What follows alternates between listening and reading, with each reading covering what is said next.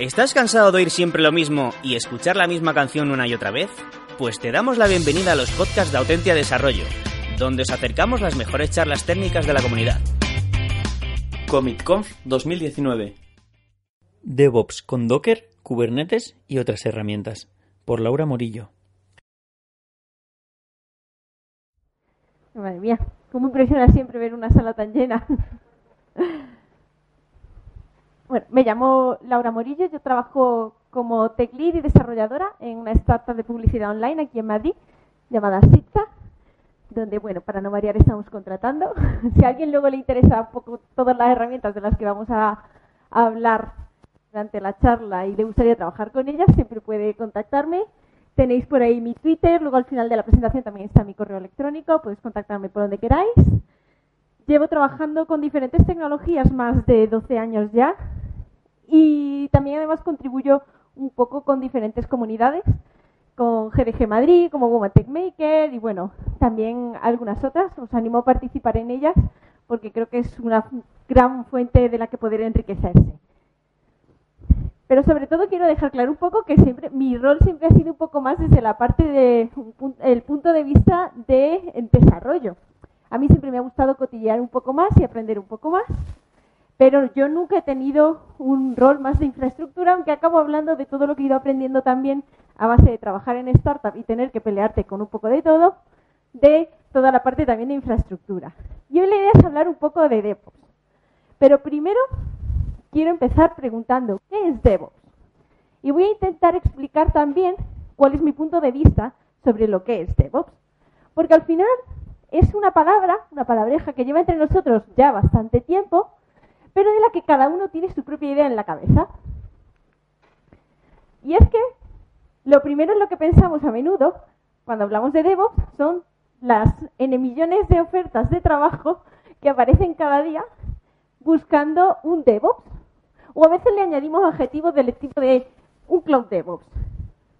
¿Pero qué se está buscando ahí? A menudo lo que se busca ahí es un perfil mixto de infraestructura, operaciones, que sepa quizá algo de programación para poder automatizar y un batiburrillo de cosas varias. Pero si estáis pensando eh, presentaros alguna oferta de estilo, os recomiendo que leáis claramente lo que pide porque cada uno puede tener su propia idea de lo que está buscando cuando pide un DevOps. Que me alejo mucho.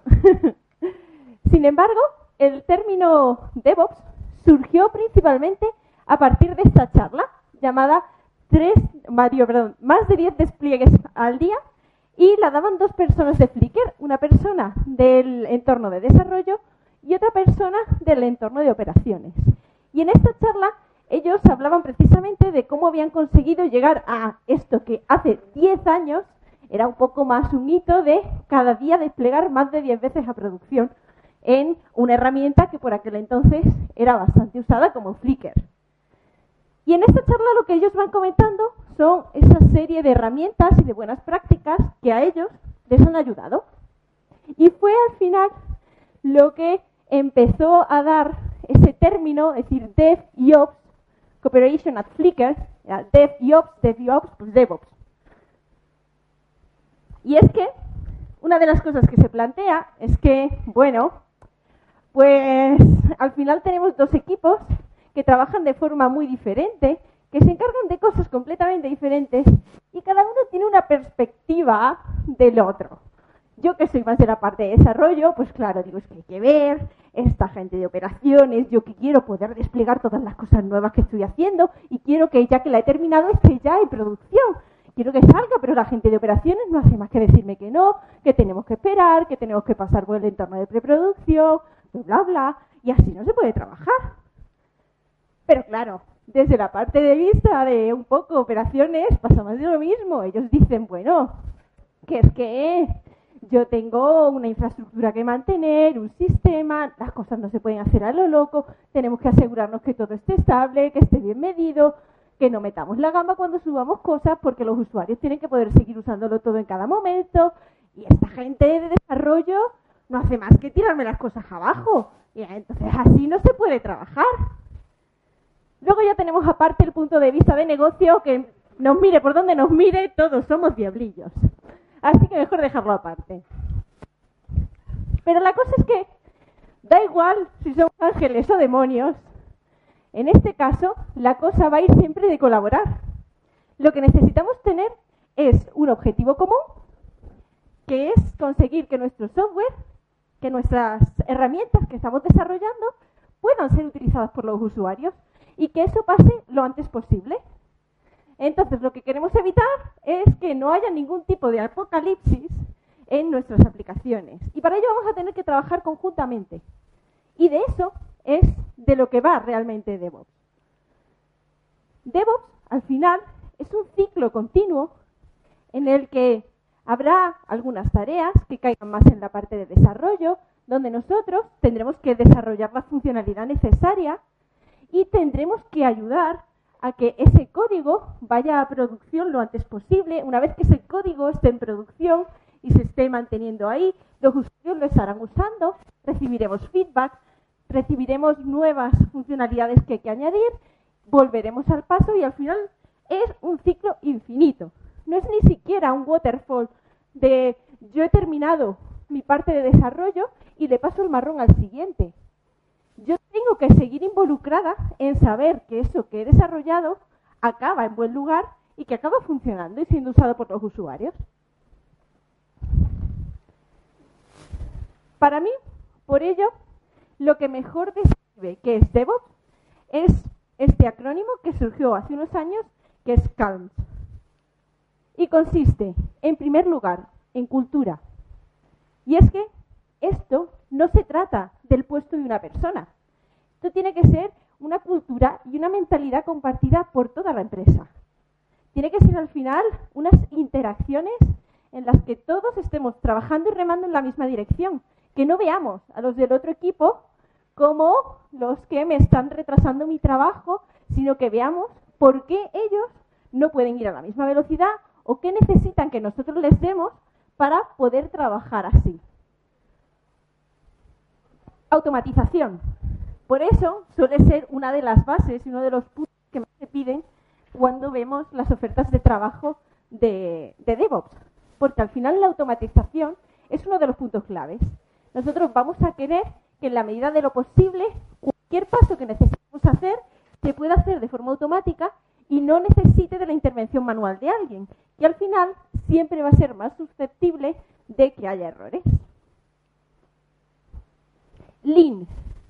Cuando estamos trabajando, como hemos visto, teníamos ese flujo y lo que queremos es poder acortar en todo momento el tiempo que tardamos nosotros desde que desarrollamos una nueva funcionalidad hasta que el usuario puede usarla.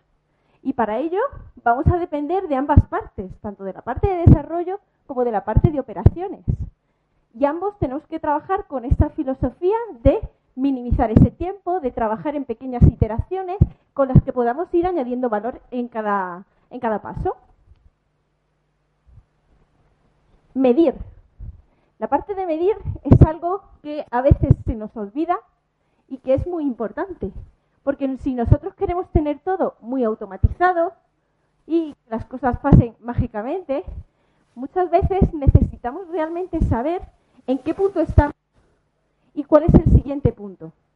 De forma que si yo subo un cambio de producción, si no lo estoy midiendo, ¿cómo sé si ha afectado positiva o negativamente? No lo voy a poder saber. ¿O cómo sé si yo tengo unos objetivos que cumplir con esa funcionalidad que se están cumpliendo o no? Por eso es muy importante ser capaz de obtener información de nuestro sistema en todos los puntos y también ir midiendo en los diferentes puntos todas nuestras interacciones. Y compartir.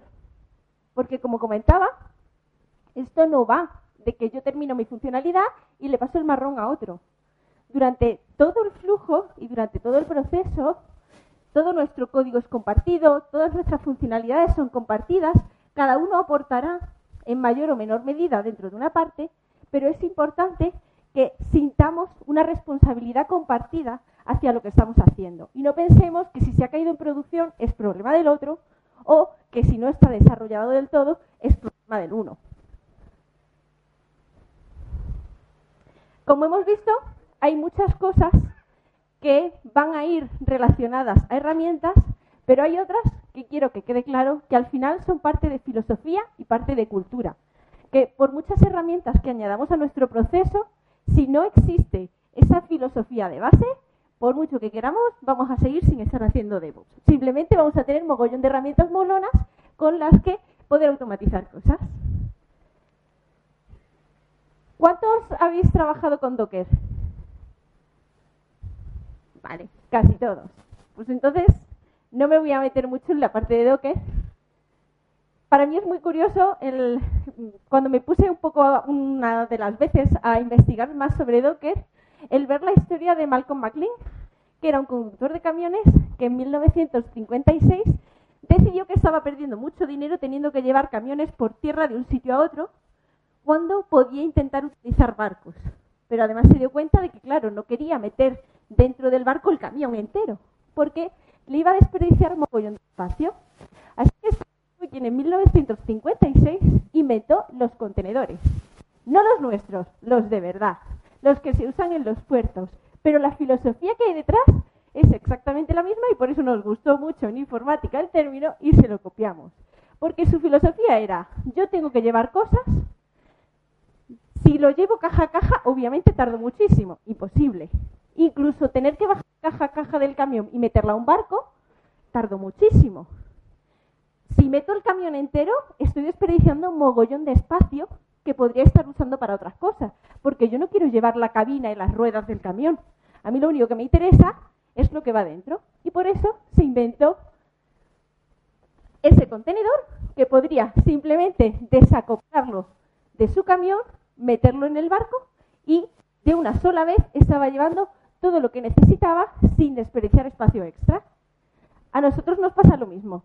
Tenemos nuestras aplicaciones, por ejemplo, una aplicación Node en la que queremos trabajar con Jan, en la que además necesitamos una serie de claves SSH para poder descargarnos nuestras librerías privadas.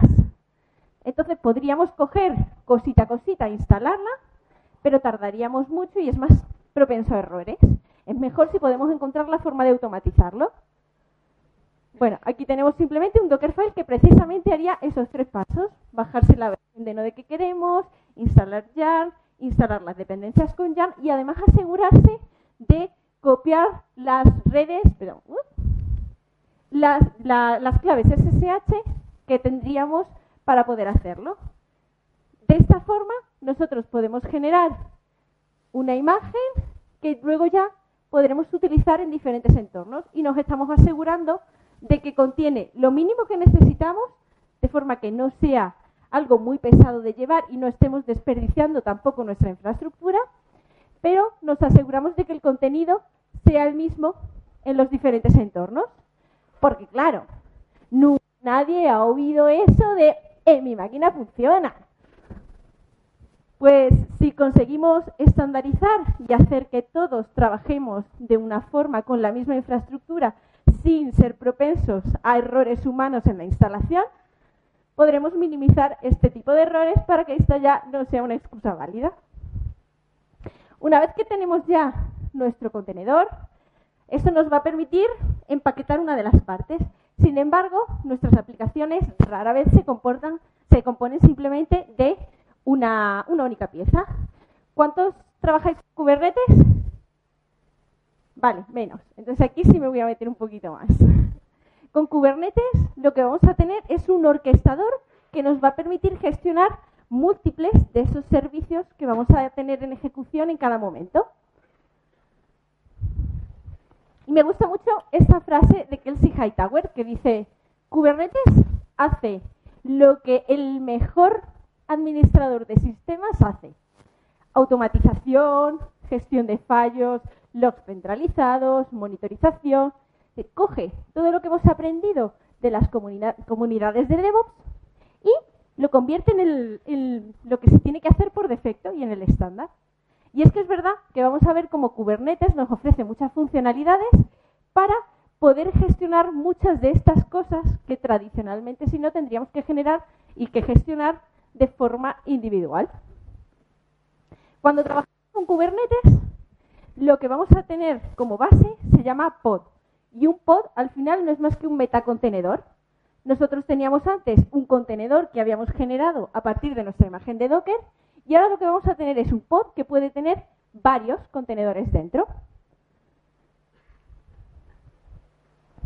Cuando trabajamos con Kubernetes, una forma muy común de trabajar es con ficheros YAML. El uso de ficheros YAML lo que vamos a hacer es describir dentro de ellos los diferentes componentes de Kubernetes con los que vamos a trabajar.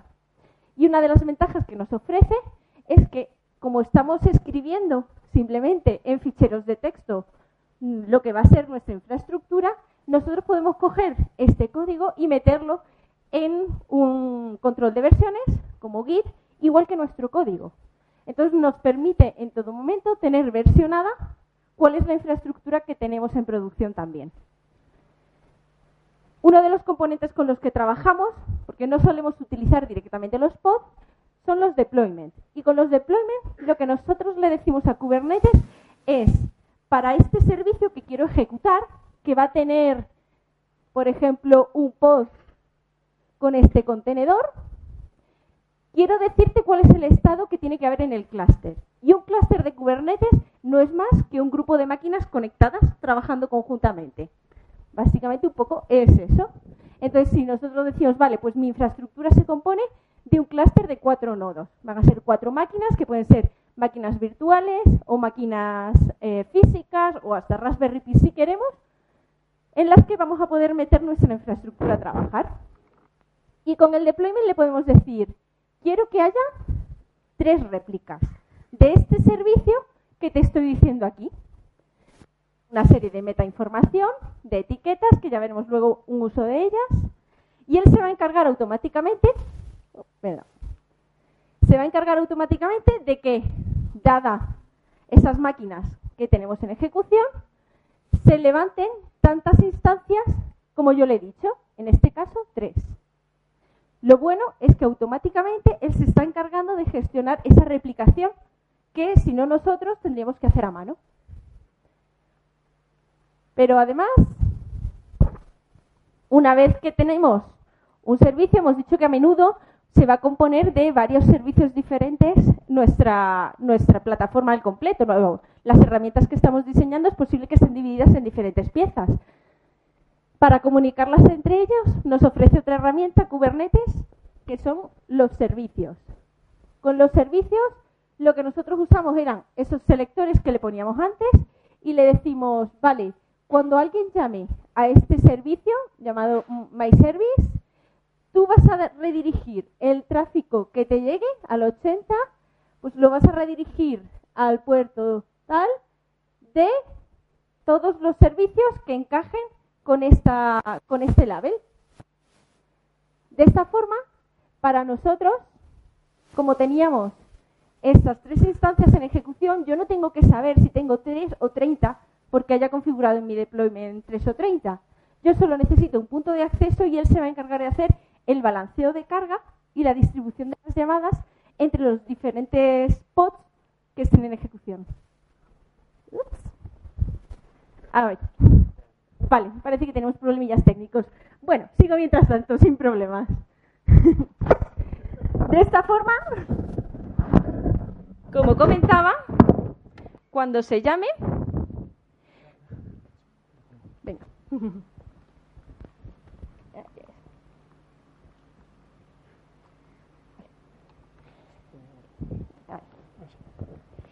Cuando se llame, si tenemos la aplicación 2,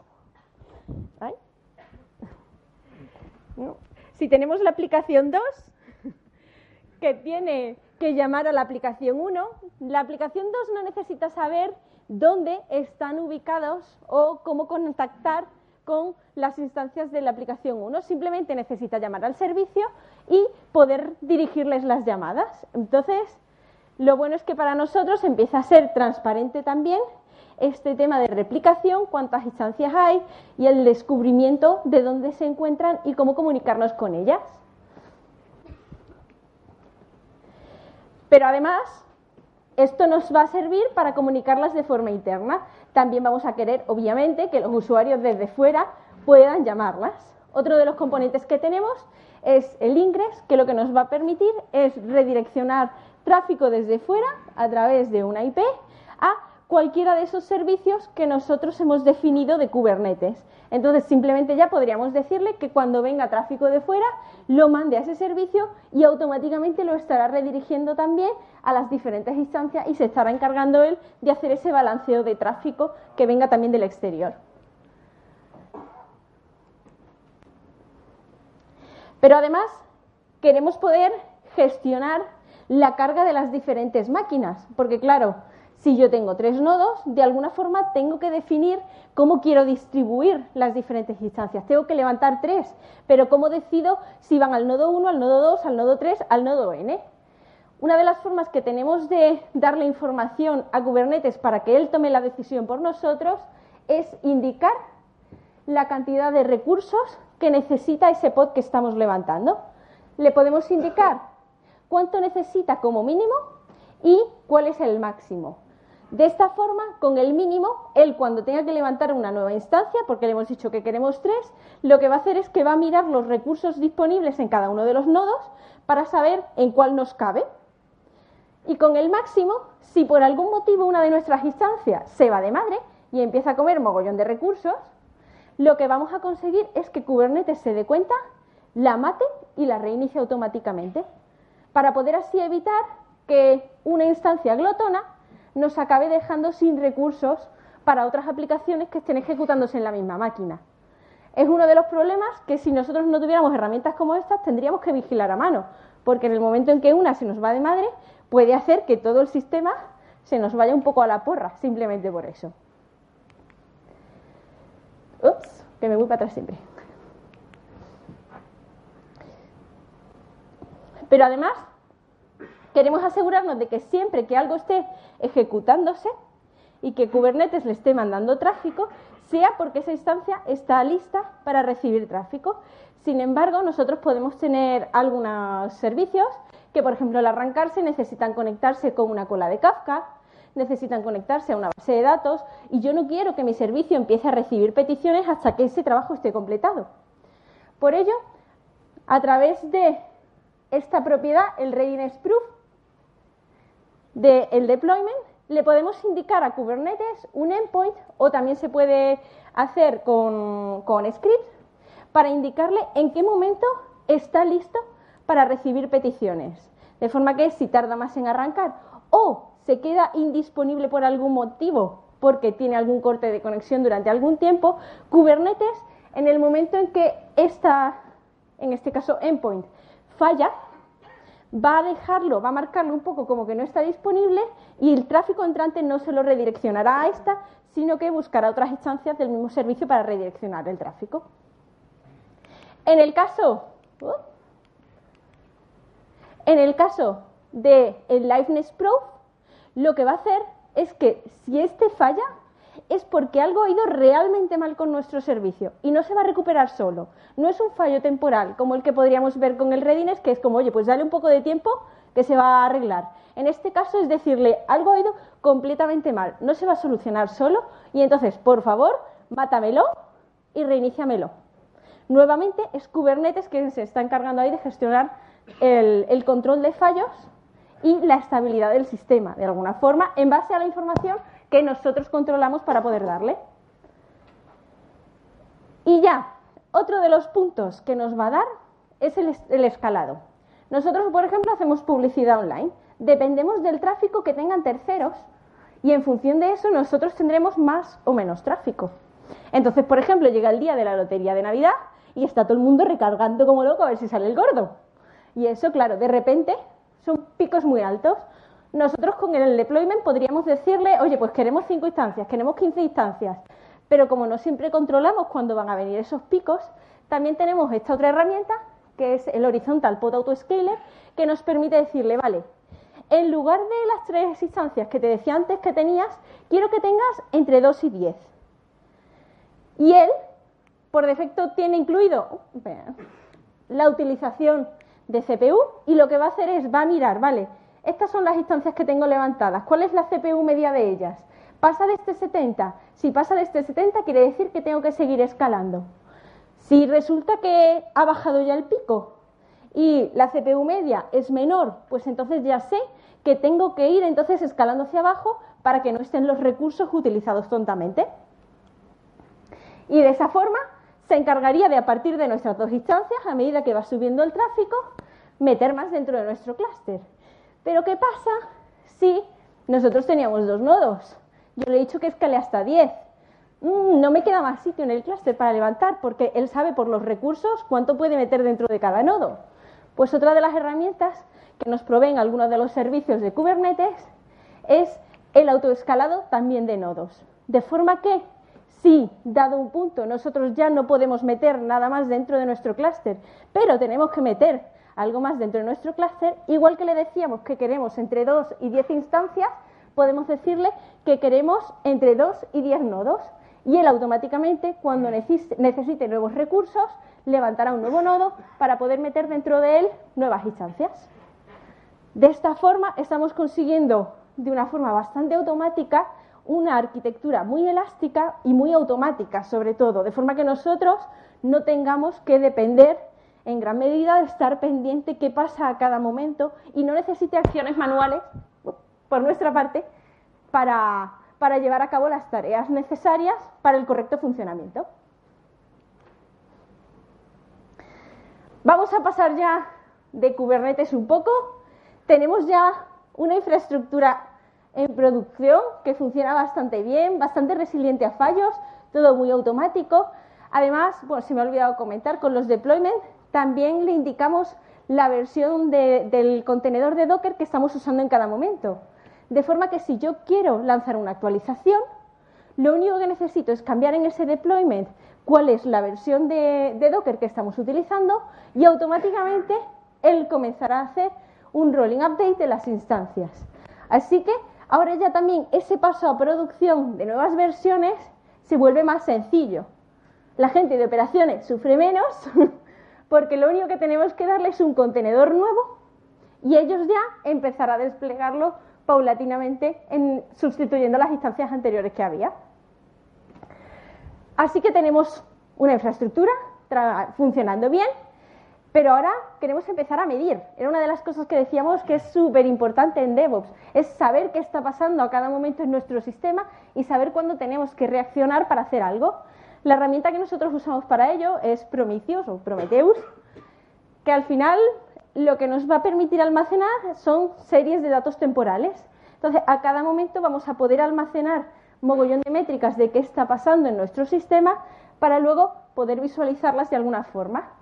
Nos ofrece también una pequeña interfaz gráfica que en algún momento dado pues bueno, nos permite también visualizar datos de este estilo, pues por ejemplo, cuánto están tardando las peticiones HTTP a alguno de mis servicios, cosas de ese estilo. Sin embargo, la interfaz gráfica que tiene Prometheus es bastante eh, limitada y luego veremos opciones para ello. Pero a la hora de medir hay muchas cosas que podemos y que debemos medir. En nuestro caso, las cosas principales de las que obtenemos información es a base de utilizar diferentes herramientas y extensiones de Prometheus para medir a diferentes niveles. En primer lugar, una de las que usamos se llama Node Exporter. Con Node Exporter lo que vamos a poder obtener es información base de la máquina. ¿Cómo está e-, e-, esa máquina virtual o física funcionando y cómo están eh, las métricas que podemos obtener de ese nivel, de infraestructura 100%. Pero nosotros, sobre esas máquinas, estamos ejecutando un clúster de Kubernetes, que también puede ser un punto de fallo. Utilizando este agente de Metrics, podemos obtener información de qué está pasando dentro del clúster de Kubernetes. Podemos saber cuántas instancias de un pod se están ejecutando, servicios, cosas así. Y por último, en nuestro caso mayoritariamente trabajamos con servicios eh, no de JS, así que utilizamos esta otra herramienta que es un middleware, se llama Express Prom Bundle, que lo que nos permite ya es monitorizar cosas como los tiempos exactos que está tardando en responder un microservicio o también nos permite, porque nos expone directamente el cliente de Prometheus, hacer métricas custom nuestras donde podamos medir lo que queramos, tanto a nivel infraestructura como a nivel datos. Entonces ya podemos medir pues mm, desde peticiones internas que se hacen a otros, a otros servicios, los tiempos que están tardando en respondernos a nosotros y de esa forma ir observando cada parte del sistema desde diferentes puntos para tener en cada momento una trazabilidad bastante sencilla que nos permita ir buceando desde el momento en que vemos que algo está pasando a poder intentar detectar la causa de forma lo más acertada posible con la información que vamos exponiendo. Y como hemos dicho, la interfaz que provee no va muy allá. Es bastante limitada, permite ver un par de grafiquitas en pantalla directamente, pero no da mucho juego. Para eso es mejor utilizar Grafana. Grafana precisamente es una herramienta que vamos a poder conectar con Prometheus para obtener la información directamente lanzando queries contra Prometheus y ya poder generar diferentes dashboards que sean mucho más visibles, que nos permitan tener toda la información necesaria de un vistazo.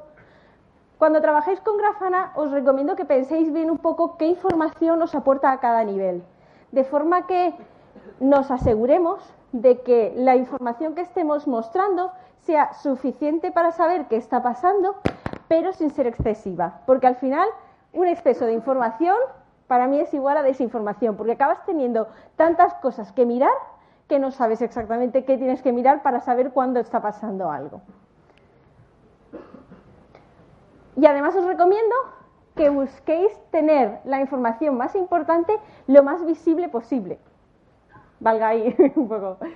Nosotros, por ejemplo, tenemos monitores y pantallas por algunos sitios de la oficina con las métricas que consideramos más críticas de forma que sabemos que si algo empieza a ir mal en alguna de estas, alguien tiene que reaccionar para verlo. Igualmente, aunque siempre tener la información visible es importante, otra de las herramientas que ofrece eh, Grafana y que también podemos hacerla directamente con Prometheus si queremos, es un sistema de alertas. De esta forma, cuando nosotros sepamos que realmente se va a necesitar intervención manual de alguien porque algo está yendo realmente mal y no se va a solucionar solo, podemos realizar una serie de, eh, decidir en qué nivel queremos que se realice una serie de notificación a algún canal. En nuestro caso, por ejemplo, trabajamos con una integración que lo que hace es que como la herramienta que utilizamos de comunicación en nuestro día a día es Slack, pues lo que hace es lanzar alertas a Slack y de esa forma también en este canal nosotros recibimos también la notificación en el móvil cuando salta alguna alerta o si estás simplemente trabajando día a día, la puedes ver en el momento.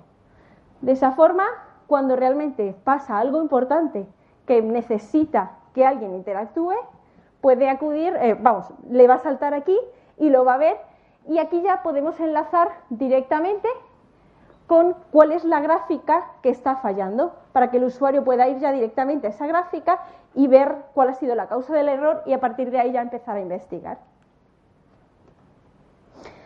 Y aunque la idea era hablar de herramientas, y aquí no quería meterme exactamente en herramientas, porque al final cada uno trabajamos con unas diferentes, lenguajes de programación diferentes, lo que sí que quería hacer es mucho énfasis en la parte del testing porque al final estamos viendo muchas herramientas que parece como que caen más del lado de operaciones, pero sin embargo no podemos tener un buen flujo continuo en el que podamos confiar si tampoco de ambas partes nos hemos asegurado de que todo esté bastante testeado, que cuando yo haga un cambio sepa que no va a afectar negativamente. Porque al final es importante y esto también cae mucho en el lado del desarrollador, que nosotros nos aseguremos de hacer nuestras pruebas y no solo vayamos a probar en producción, que las pruebas en producción a veces salen muy caras. Una vez que tenemos ya nuestro código, que lo hemos hecho súper bien con sus pruebas, tenemos por otro lado nuestra infraestructura, queremos encontrar una herramienta que nos permita enlazar ambas de una forma rápida y sencilla. Nosotros utilizamos Jenkins y dentro de Jenkins hemos empezado a trabajar también con un poco ese, ese sistema de despliegue continuo. De forma que para nosotros, cada vez que nosotros subimos cambios a nuestra rama de máster, esos cambios pasan por sus tests, automáticamente generan una imagen de Docker. Realmente la imagen de Docker la generan primero, ejecutan los tests contra esa imagen de Docker que hemos generado. Si todo va bien, actualizamos ese fichero de deployment que tenemos en producción ejecutándose, de forma que Kubernetes empiece automáticamente a realizar el despliegue. Y en nuestro caso, de hecho, incluso ahora ya no tenemos un único clúster de Kubernetes, porque trabajamos con diferentes regiones. Tenemos uno en Europa y otro en Brasil. Pues es esta herramienta la que automáticamente se encarga de hacer la subida a ambos clústeres. Para ello estamos utilizando principalmente los pipelines de Jenkins, que permiten de una forma muy clara definir las etapas por las que queremos que pase nuestro despliegue. Y también permite de una forma muy visual saber cuándo algo ha fallado en alguna de ellas. Y por último, de esta herramienta ya no voy a comentar mucho, simplemente decir que además de todo lo que hemos visto, sigue habiendo todavía piezas que necesitan trabajo de infraestructura. Y para algunas de ellas nosotros usamos Ansible, que lo que nos permite al final es automatizar el despliegue de una serie de herramientas. Con Ansible lo que podemos hacer es precisamente automatizar piezas de infraestructura 100% y hacer su instalación, porque hay piezas que no tenemos dentro del clúster de Kubernetes. Y ya, para cerrar, me gustaría hablar del término NoOps. ¿Quién ha oído hablar del término NoOps? Algunos, vale, poquitos. La idea de este término surgió a partir de un blog post que es I don't want DevOps, I want NoOps. Y durante mucho tiempo lo que se ha oído es que era un enfrentamiento, que la persona, las personas que defendían el NoOps lo que defienden es que no tiene que haber infraestructura. Si os leéis el post, que lo tenéis ahí enlazado, veréis que realmente el autor lo que hace es que aboga porque la, interacción importante no debería estar entre el desarrollo y las operaciones, sino que la parte importante debe estar más entre negocio y desarrollo, que es ahí donde hay que trabajar mucho y que para la parte de desarrollo deberíamos tener ya, per se, herramientas automatizadas como herramientas en la nube y cosas así, que nos hicieran no tener que preocuparnos tanto por cómo va a acabar nuestro código en producción. Pero él también eh, aboga y dice que no es que no exista una parte de operaciones. La parte de operaciones va a tener que seguir existiendo, porque incluso en la nube hay muchas cosas que al final tenemos que hacer nosotros. La nube nos da una base, pero sobre esa base nosotros tenemos que trabajar y tenemos que mejorarla. Así que existe un poco esa diferencia, que lo que aboga realmente es porque las interacciones fuertes y el trabajo más continuo tiene que estar entre negocio y desarrollo en lugar de entre desarrollo y operaciones. Así que, un poco, como resumen, dejar claro que al final DevOps no es una meta en sí mismo, sino que es un proceso de mejora continua que posiblemente nunca termina porque siempre hay cosas que mejorar y que simplemente meter a una persona en un rol de DevOps no va a hacer que todos nuestros procesos se conviertan en DevOps de forma mágica. Lo único que acabaremos será con una persona haciendo con unas tareas específicas de eh, automatización, mientras el resto de la gente continúa trabajando a su aire. Pero eso no es DevOps. Así que bueno, pues eso es todo. Espero que os haya gustado, que os haya quedado un poquito más claro.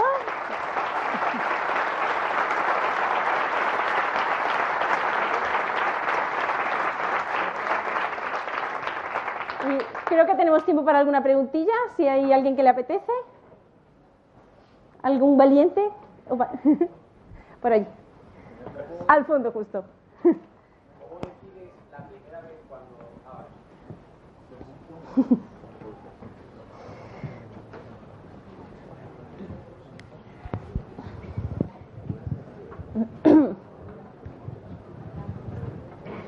La primera vez que vas a desplegar algo en Kubernetes y tal, ¿cómo decides qué especificaciones o qué idea puedes tener sobre qué poner en ese, en ese archivo de configuración? En la parte de request y limit, dices, eh, bueno, ahí al final casi siempre lo mejor va a ser primero irte por arriba, sabiendo que vas a desperdiciar algo de recursos y a partir de ahí empezar a tunearlo hacia abajo para optimizar la infraestructura. Pero es cierto que al principio, pues bueno, depende de, sí, en gran medida es eso. Lanzo una primera instancia, hago pruebas con ella, veo un poco qué recursos va necesitando en función de carga, para eso puedes hacer pruebas de carga específicas sobre ella y en función de eso, a lo mejor resulta que tienes que optimizar tu instancia antes de subirla, porque consume todos los recursos de un nodo o cosas así. Entonces ahí ya es cuando tienes que empezar a, tunear un poco. Pero sí que siempre primero es mejor irte un poco por encima, sobre todo con los límites. Con la parte de los límites tenemos que ser bastante cuidadosos porque va a suponer que Kubernetes nos la mate. Entonces no queremos que por error de haber puesto límites demasiado bajos acabemos teniendo un problema en producción. Unas pruebas de carga iniciales son recomendables para poder establecer un poco cuál es el buen funcionamiento base y ya a partir de ahí, viendo el funcionamiento en producción, terminar de tunear. ¿Alguna otra pregunta? ¿No? Bueno, nuevamente, pues bueno, ahí tenéis mi, correo electrónico, mi Twitter, también cualquier pregunta más adelante, si se, ocurre, si se ocurre, también estaré durante el evento y, como os digo, estamos contratando.